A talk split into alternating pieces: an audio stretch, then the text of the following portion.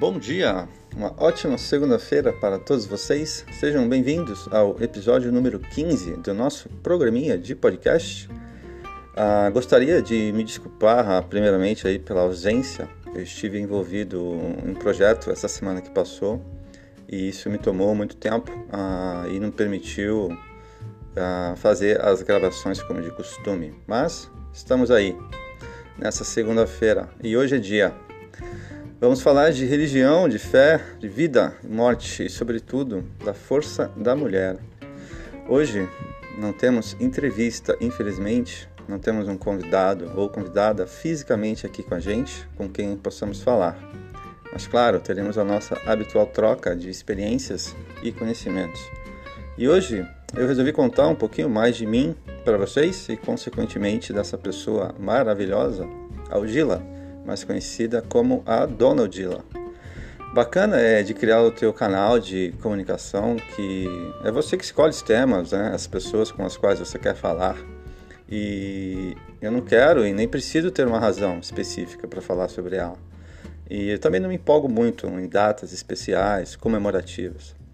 Trazê-la para perto, mesmo que em pensamento, é sempre um exercício diário e muito prazeroso, assim como a sua presença sempre doce e encantadora, que me acompanha e me acompanhará pelo resto da vida.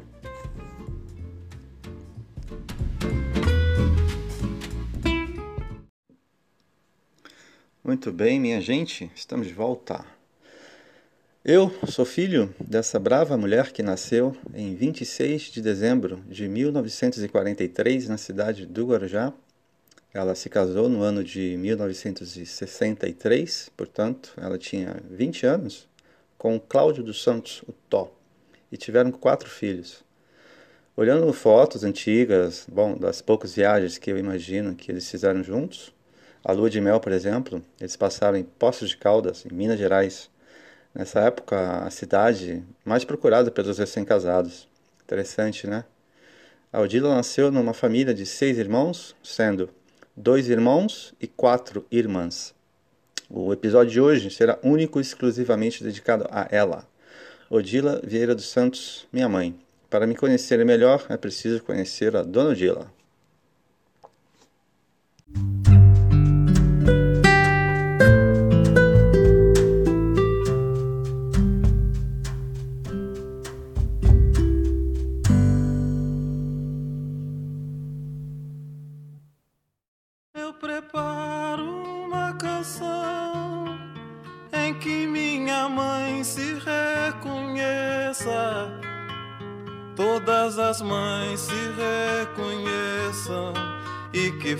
Como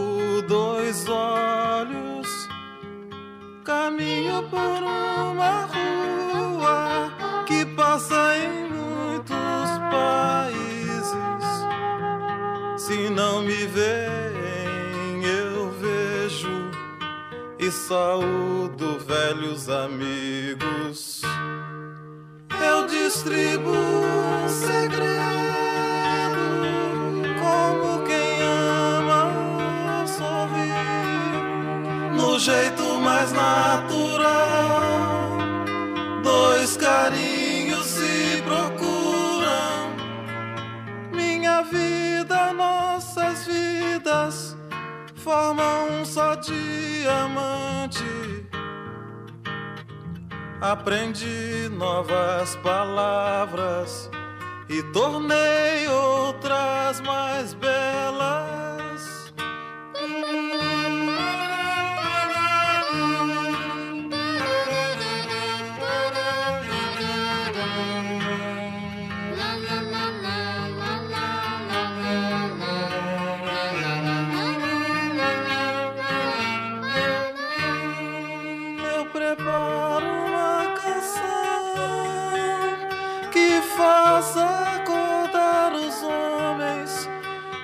Adormecer as crianças.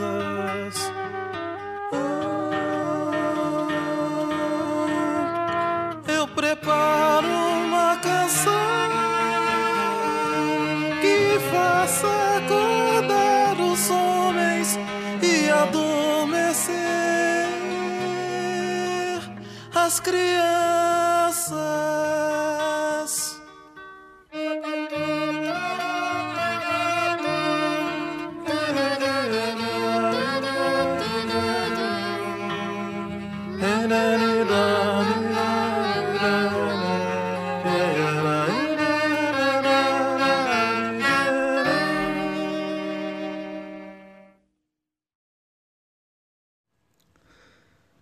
Filha de pai descendente de portugueses, meu bisavô nasceu na ilha da Madeira em 1890.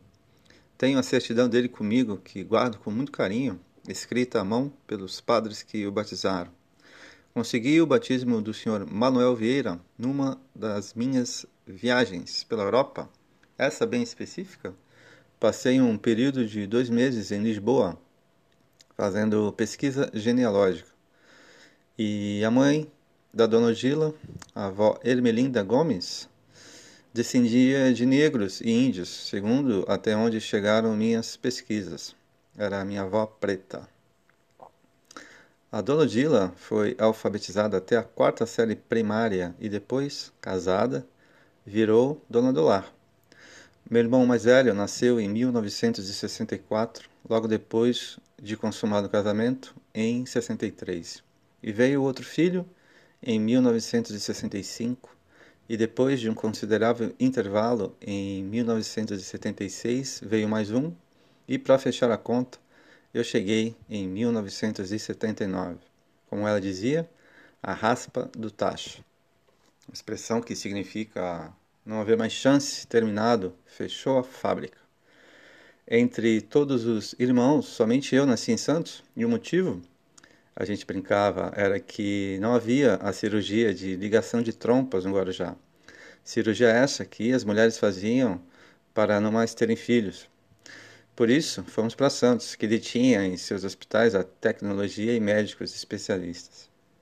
Segundo ela, meu pai esperava uma menina. Teve três expectativas, vieram apenas meninos. E eu cheguei, fechando o ciclo do casal e acabando de vez com as esperanças do velho Tó. Não nos conhecemos, é verdade. Quero dizer, ele sim, né? Me conheceu, mas eu tinha dois anos quando ele morreu. Não me recordo nada dele, nem da sua voz, seus gestos, alguma careta que ele podia fazer, nada. Queria ter tido a experiência de ter guardado lembranças dele como meus irmãos tiveram. Meu pai nasceu em 1933, perdão. 33 foi o ano de nascimento dele aqui na cidade do Guarujá e ele faleceu aqui mesmo também em 1982. Ele, uh, filho de espanhol lá da região de Málaga, no sul da Espanha, meu avô, João Cabelo dos Santos, ou Juan Cabello, e ele casou com Anita Benzi, a minha avó, branca. Ela era filha de italianos que vieram da região de Piemonte, é no norte da Itália. A capital é Turim. Curiosidade, foi numa conversa com a Lalu, que mora na França, que surgiu a ideia do podcast. Vocês sabem? E a arte que eu criei para a identificação visual do canal foi porque nessa conversa, onde nos despedíamos, eu lembrei e imitei um gesto da minha avó Anita, que, quando me olhava deitada da sua cama de molas, ela pousava as mãos à face e encobria os olhos em forma de óculos, e era assim que ela me olhava, dando a entender que ela me observava atentamente, com seus óculos improvisados. Minha avó Anita morreu em 1986. Eu tinha sete anos. Automaticamente, depois de realizar o gesto para a Lalu, ela o fez de volta e ficamos nos entreolhando à maneira da minha avó Anita. Entendi depois que serviria como uma boa ideia. Bom, é o que temos como criação do logo do On se regarde, que traduzido por francês é assim que ficou. Super legal e interessante estudar a sua árvore genealógica. Né? Quem se interessar, existem muitos sites aí de pesquisa e muito material na internet também. O podcast On se regarde, bom, como eu já contei um pouquinho da história para vocês, foi criado com o objetivo de compartilhar experiências e conhecimentos. Respeita que aqui tem história. Hashtag FTC, Família Tradicional Caiçara.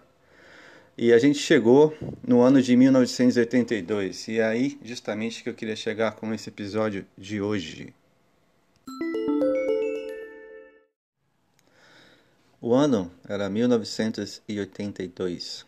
A Aldila cuidava do seu marido, que estava em tratamento de um câncer na laringe, e o acompanhou até a sua partida naquele mesmo ano.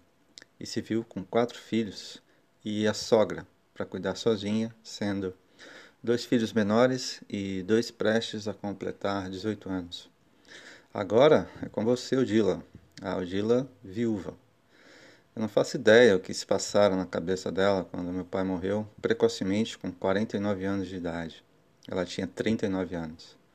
O que você faria? Bem, eu não sei vocês, mas ela foi procurar forças na igreja e encontrou, no mesmo ano de 1982, abrigo para suas questões e necessidades religiosas na Igreja Messiânica do Brasil, classificada como uma nova religião japonesa. Eu era muito pequeno, mas para onde ela ia, ela me levava.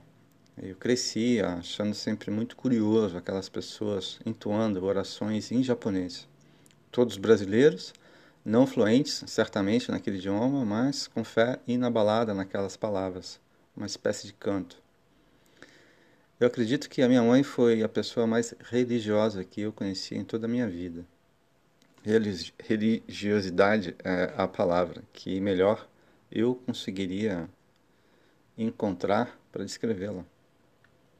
Mas vejam, não é nem por esse motivo, perdão, na minha opinião, que sobressai a força da mulher.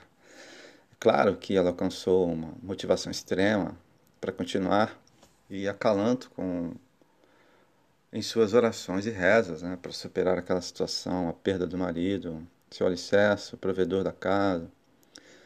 Meus amigos, minhas amigas, estamos falando de 1982 e de uma mulher sem estudos e que não fora preparada pela família para enfrentar a sociedade e o mundo lá fora. Né? Trabalhar ajudando minha avó, lavar roupas de famílias ricas na cidade. Uh, era essa a sua experiência. Depois, com 19 anos já casada, se tornou uma dona de casa, os filhos vieram, o marido era o provedor clássico e a mulher naquela época era como ela, dona do lar. O ano de 82 certamente foi um ano mais difícil na vida dela.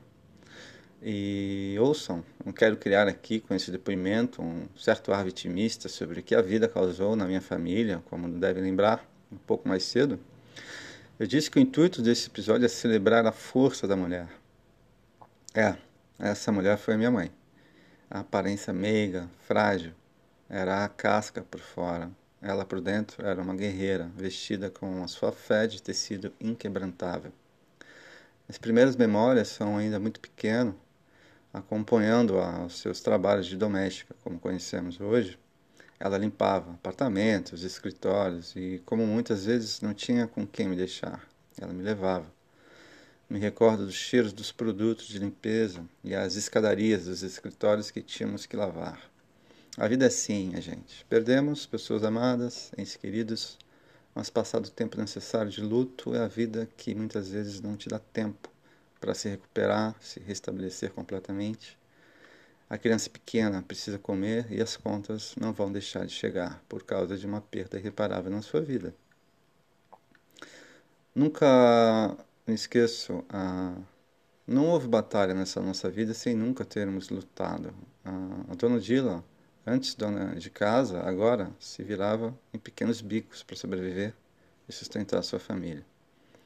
O meu pai, funcionário público, ah, ele foi funcionário público e trabalhou na Câmara Municipal do Guarujá. Exercia a função de chefe do departamento de Xerox. Vejam só vocês. Lá nos anos 80, o início das novas tecnologias chegando na cidade, imagino ele hoje com um smartphone nas mãos. Meu pai dizia sempre dele, né? Foi um, um bom vivant, é uma expressão francesa que eu adoro significa uma pessoa que sabe viver. É, parodiando aí o Roberto Carlos, é preciso saber viver. E ele soube. Morreu muito jovem ainda, mas aproveitou a vida como um bom vivão. A dona Dila, quando ficou viúva, não teve o suporte que merecia. Ela, por direito, teria acesso a uma pensão por parte da Câmara Municipal. O senhor Cláudio dos Santos, quando faleceu, ele trabalhava como funcionário da casa e a dona Odila ficara viúva com dois menores de idade. O que eu lembro e a memória que eu tenho também, é, as primeiras, né? Eram os brinquedos de plástico que eu ganhava uma vez por ano em época de Natal. Doações da, da prefeitura da cidade em conjunto com a Câmara para os filhos dos funcionários públicos. Os direitos daquela mulher recém-viúva foram violados no momento mais importante que ela passara. A assistência que deveria partir da honrosa casa não veio. A dona Odila, depois de 20 anos, recebeu a correção e os juros da pensão que lhe era devida e que ela conseguiu graças aos esforços e trâmites legais de advogados. 20 anos. Semi-analfabeta, porém com uma consciência humana incrível e atenta às oportunidades, ela utilizou os recursos oriundos do longo processo para ampliar o patrimônio da família. Investiu um sobrado e então todos os seus filhos ela conseguiu tirar do aluguel, ainda em vida. Todos nós, os quatro filhos que ela teve, hoje em dia ah, se lembram muito bem desse episódio onde ela muito consciente dessa decisão quando esse dinheiro depois de tanto tempo de espera chegou para ela ela fez questão de investir para que todos pudessem morar uh, sem pagar aluguel e não depender de, de nada externo, né? assim como quis o nosso pai. Meus caros vereadores, deputados, prefeitos, candidatos a políticos em geral, que, entre aspas, representam seus eleitores na cidade de Guarujá. Aguardem aí, porque tem um projeto aí no forno bem bacana para a gente discutir aí algumas políticas da cidade. A gente se vê em breve. A minha voz vai chegar aí aos ouvidos dos nobres políticos da cidade. A dona Odila, sem haver a menor intenção de saber sobre os seus direitos, foi uma mulher que diria muito obrigado a tudo e a todos. Ela dizia graças a Deus em todas as ocasiões que se referia aos seus direitos. Tudo que era direito dela, mesmo sendo um direito, ela agradecia a Deus por tê-los, é, mas ouçam, são os seus direitos. A sua pensão paga incorretamente durante anos e anos nunca a fez desistir, como disse, ela não se deixou abater. Limpava os apartamentos, os escritórios e sustentava sua família como dava. Crescemos sem luxo, sem grandes ambições. Ter o pão para comer no café da tarde já era a conquista do dia.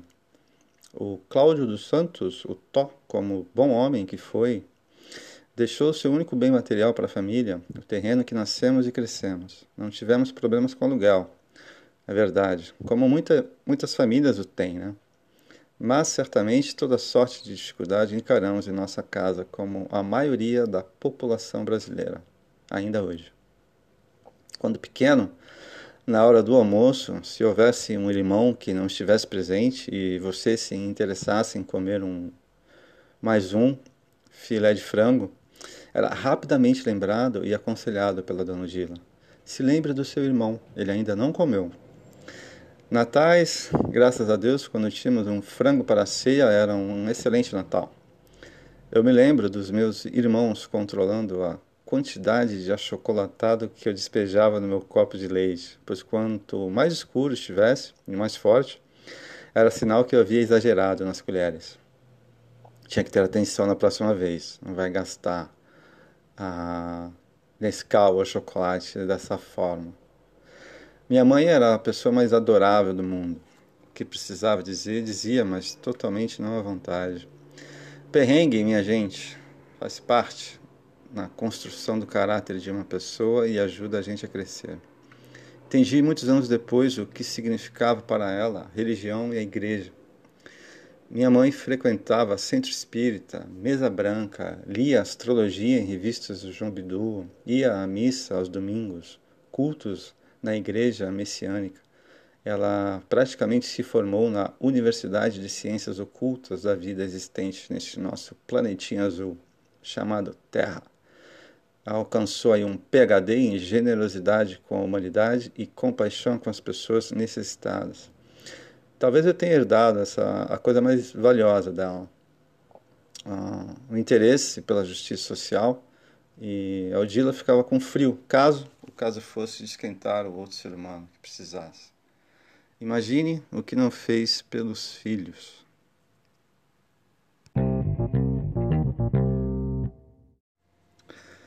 Mas tivemos uma relação um pouco mais complicada na minha adolescência. Eu cresci nas igrejas onde ela ia e me levava sempre, especialmente a igreja que a acompanhou até o final da sua vida, a messiânica. A máxima para quem tem fé é crer sem questionar. Eu me descobri questionador muito cedo. E eu e a dona Odila tínhamos nossas conversas ah, filosóficas sobre o sentido da vida. Imaginem só, um pirralho adolescente ah, querendo conversar com uma mulher experiente, extremamente religiosa. E nos nossos debates eu saía sempre com as questões não respondidas, ou parcialmente respondidas, e ela mais elevada espiritualmente e com a sua fé fortalecida. Dizia: basta acreditar e crer e pronto. Mas muitas vezes a crença dela chegava em forma de cobrança também. Segundo ela, a minha amada e guerreira mãezinha, se as coisas haviam dado errado na vida de alguém, na minha vida, por exemplo, era por conta de eu não ter fé, que ela esperava que eu tivesse. Para as coisas darem certo na vida da gente, é preciso acreditar em Deus. Eu respondia: E por quê? Meu pai morreu de câncer com 40, 49 anos de idade. Se ao menos nunca ter colocado um cigarro na boca, eu retrucava. Ela se saía lindamente, como sempre. Foram os planos de Deus, meu filho, dizia ela. Assim ele quis, e pronto. Sempre fui muito curioso, gostava de informação, época de adolescente, né, a gente começa a entender as coisas. O conhecimento é libertador. Eu li alucinadamente a literatura universal numa época muito decisiva na minha vida. E encontrei muitas coisas nos livros que eu encontrava nas estantes da casa da família da minha primeira mulher, a Andrea. Ah, mas esse nome merece e terá também um episódio à parte exclusivo, somente dela. Sem dúvidas, foram as mulheres da minha vida. Mas hoje a gente vai se ater aqui na Dona Odila. Ah, nessa época, como eu havia dito, eu li bastante coisa de literatura, de literatura russa, de Dostoiévski, li Kafka, li os franceses, li os ingleses. Ah, isso me despertou um interesse muito particular para o conhecimento. Ah, eu criei uma ideia que, de fato, o conhecimento ele é libertador e fundamental. E hoje eu tenho plena consciência que é isso mesmo, assim, né? A, a ignorância é vizinha da maldade.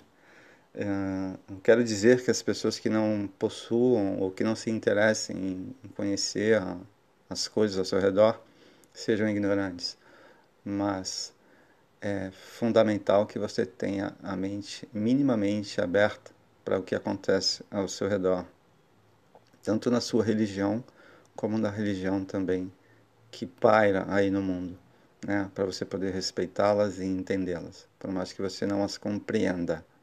Isso que eu acho que é importante e aprendi. Eu sempre acreditei que isso não impede que uma pessoa minimamente culta não possa ser religiosa, ou uma pessoa não religiosa possa ser um grande idiota. E adentrando um pouco mais no assunto das religiões, há tantas e de tantas matrizes e, e vertentes que o que penso é que sempre que o que deveria se conversar nesses embates seria o respeito e a empatia, né? Figuras religiosas históricas como Jesus, Maomé, Moisés e Buda deveriam ser ensinados nas escolas. Sou a favor também que haja educação religiosa, ah, como educação financeira, ah, sabe, focada na, na, na formação com informação de qualidade para as crianças, para a formação dessas crianças que estão em idade escolar. Acho isso de suma importância para que elas cresçam aí com uma uh, com uma coisa mais concreta sobre o que significam as religiões para a humanidade, né? Independente se elas têm dentro de casa, no seu âmbito familiar, um, uma direção, né? uma religião já celebrada. Eu acredito que isso seja muito importante para que a gente reconheça que há cultos e credos aí de, de todos os jeitos e modos. Enfim. Uh, a gente precisa assim aprender a respeitar, né? Aquele que pensa e celebra outro Deus diferente do seu, ou aquele que não crê ou é cético. Uh, precisamos respeitar sim a religião africana, o candomblé. Gente precisa aprender com os budistas, a sua filosofia, paz de espírito, os evangélicos, os, os católicos, os protestantes, protestantes também, sem julgar ou impor nada, né, a ninguém, a sua crença, ou seja lá o que for. E isso eu tive. ao mesmo tempo, isso é interessante porque em casa, com a minha mãe, sempre muito diversa, ela era uma multimulher nesse sentido de religião, mas muito rigorosa em relação à cobrança que ela me fazia, né, como uma adolescente. É interessante, né? O meu filho hoje em dia ele é bem religioso e frequentador aí de, de cultos, etc., por influência da mãe dele, claro. Ele está morando com ela atualmente, mas interessante. Eu cresci também no seio de uma família onde a minha mãe era a pessoa mais religiosa do mundo, porém não me despertou. Me despertou mais o conhecimento, o interesse. Hoje em dia, pena que tardio, mas a ciência hoje em dia para mim é fantasticamente interessante e surpreendente, né? E a gente tem acesso a tanta coisa, tanta ferramenta, que eu acho super interessante também. Você, com um vídeo no YouTube, você com acesso à internet, você ter acesso a, a, a tanta coisa importante que a medicina nos trouxe e, e a, a própria ciência em geral. Super interessante, tem tanta coisa, o corpo humano, a anatomia, o universo, eu acho que é fundamental para o entendimento do ser humano. Ah, as pessoas que encontram esse, ah, essa questão através da religião, ok, está tudo certo. É, é, a fé, né? Que, que leva e que faz com que as pessoas entendam o mundo de uma forma. E outras pessoas não tanto. Eu acredito que é válido os dois caminhos. Porém, eu acho que o mais válido ainda é o, o caminho do meio, que saiba entender tanto a religião como a ciência, que uma coisa complementa a outra.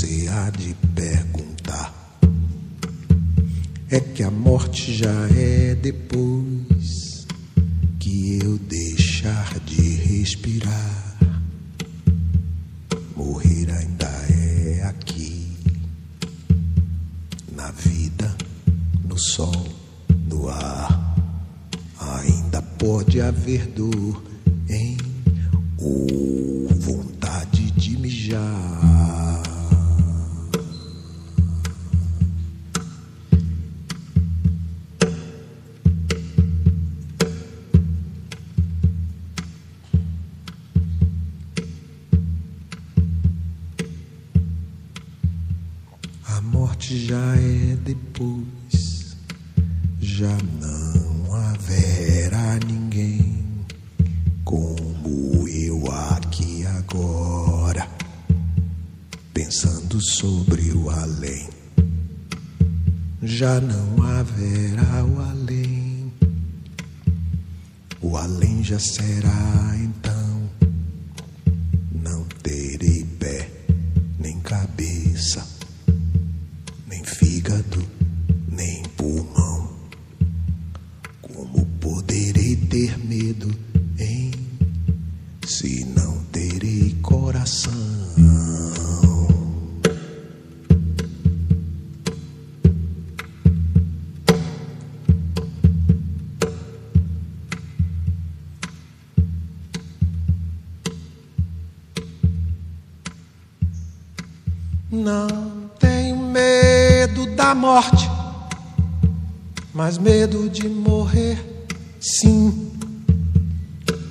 Morte é depois de mim, mas quem vai morrer sou eu. Derradeiro ato meu, e eu terei de estar presente, assim como um presidente dando posse ao sucessor.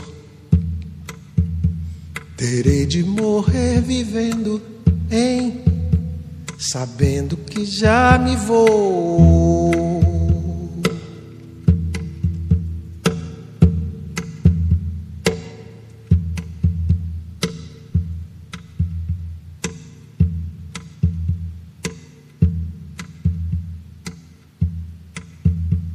Aí nesse instante então sentirei, quem sabe, um choque, um piripaque, baque, um calafrio ou um toque. Coisas naturais da vida, como comer, caminhar, morrer de morte matada morrer de morte morrida. Quem sabe eu sinta saudade, hein? Como em qualquer despedida.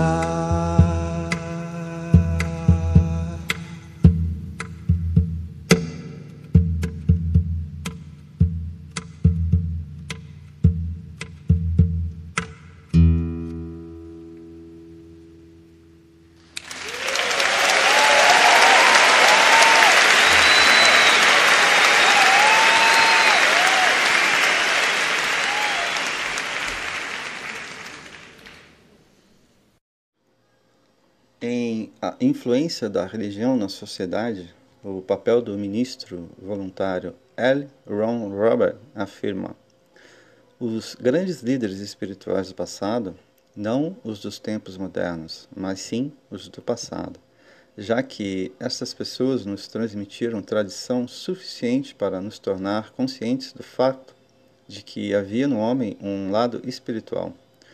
Estes grandes líderes espirituais foram enforcados, injuriados, mal interpretados, incorretamente citados, não tendo sido de forma alguma compreendidos.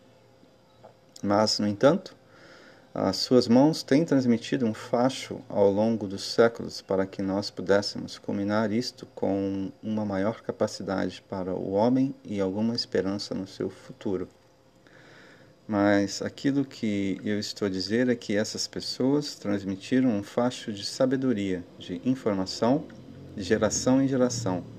Difundiu-se ao longo das rotas geográficas, e uma dessas rotas geográficas era o Oriente Médio.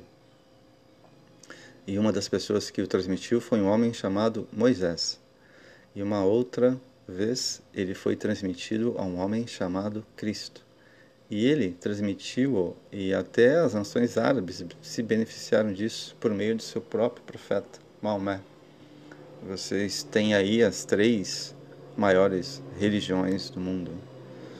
E estes homens eu considero os grandes líderes espirituais, pois através dos séculos deram ao homem a esperança de que a vida podia continuar, de que havia um lado espiritual na existência de que a atividade das trocas comerciais e dos lucros não era tudo na vida.